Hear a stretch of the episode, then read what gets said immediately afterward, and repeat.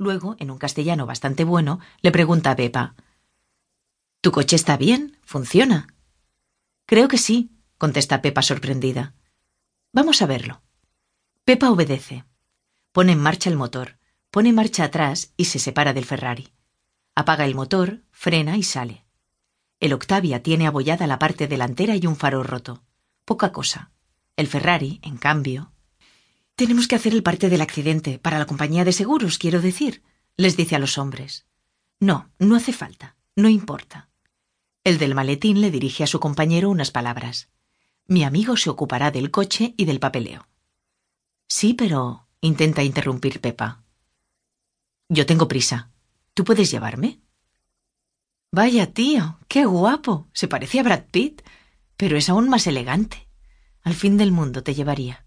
Piensa Pepa, olvidándose por completo de que hace un minuto su Skoda estaba empotrado en un Ferrari. Me llamo Pepa. Cambia el cartel de libre por el de ocupado. ¿A dónde vamos? Por el espejo retrovisor ve al hombre sentado detrás con el maletín a su lado. Yo me llamo Albert. Vamos a Castille-de-Fels. Y rápido, por favor. Tengo mucha prisa. Llegan a la Plaza de España. Pepa piensa en el accidente. Oye, de verdad, no sabes cómo siento lo que ha pasado. Supongo que el coche, el Ferrari, está todo riesgo. Albert no la entiende. Hablo del seguro. Quiero decir que el seguro va a pagar la reparación, ¿no? Porque debe de costar un montón de dinero, piensa. Es de alquiler y tiene seguro. Ah, claro, no me he fijado. La matrícula es española. ¿Y tú? ¿De dónde eres? De Nueva Zelanda. Ahora yo digo, qué lejos, las antípodas y todo ese rollo. Y el tipo piensa que soy la típica taxista con cerebro de mosquito. Pepa está impresionada y quiere impresionar. En estos casos, hagas lo que hagas, siempre pareces una imbécil. Recuerda la opinión que tiene Carlos de los taxistas y acepta que su novio tiene un poquito de razón. Este Adonis vestido como para un desfile de moda no va a fijarse en mí, diga lo que diga. Por tanto, mejor tener la boca cerrada. ¿Dónde te dejo exactamente? pregunta al ver la señal en la que pone Castille-de-Fels dos kilómetros. Sigue, sigue recto. Albert se inclina hacia adelante con una encantadora sonrisa. Pepa gira la cabeza y le mira. Oye, ¿puedes trabajar para mí durante un par de días?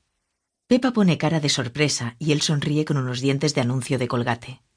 Voy a pasar dos o tres días en Barcelona y necesito un coche. Te contrato full time. ¿Qué te parece? Bien, a Pepa las novedades siempre le parecen bien, y más si vienen de parte de un tío como ese. Full time quiere decir día y noche. Sí, te pago el doble. A lo mejor solo te necesito un par de veces, pero puede ser más. Albert señala un hotel en la carretera. Me quedo aquí. ¿Me das tu teléfono? Mi teléfono y todo lo que tú quieras, piensa Pepa. Sí, claro. Seis, seis, cinco, dos, cuatro. Albert marca el número en su móvil. Después saca del bolsillo del pantalón un montón de billetes de cien euros, cuenta diez y se los da a Pepa. Por el viaje y un anticipo. El taxímetro marca sesenta euros. ¿Te parece bien? Sí, sí, claro. Bueno, pues me llamas, ¿vale?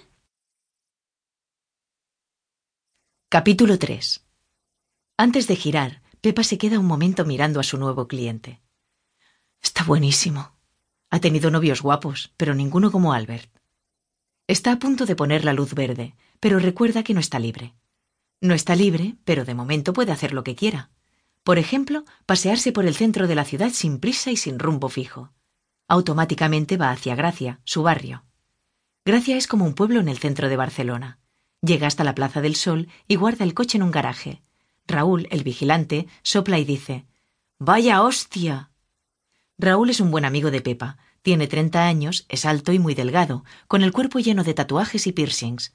Ha estado en la cárcel, ha tenido muchos trabajos y una vida difícil. Bebe cerveza a todas horas y fuma porros.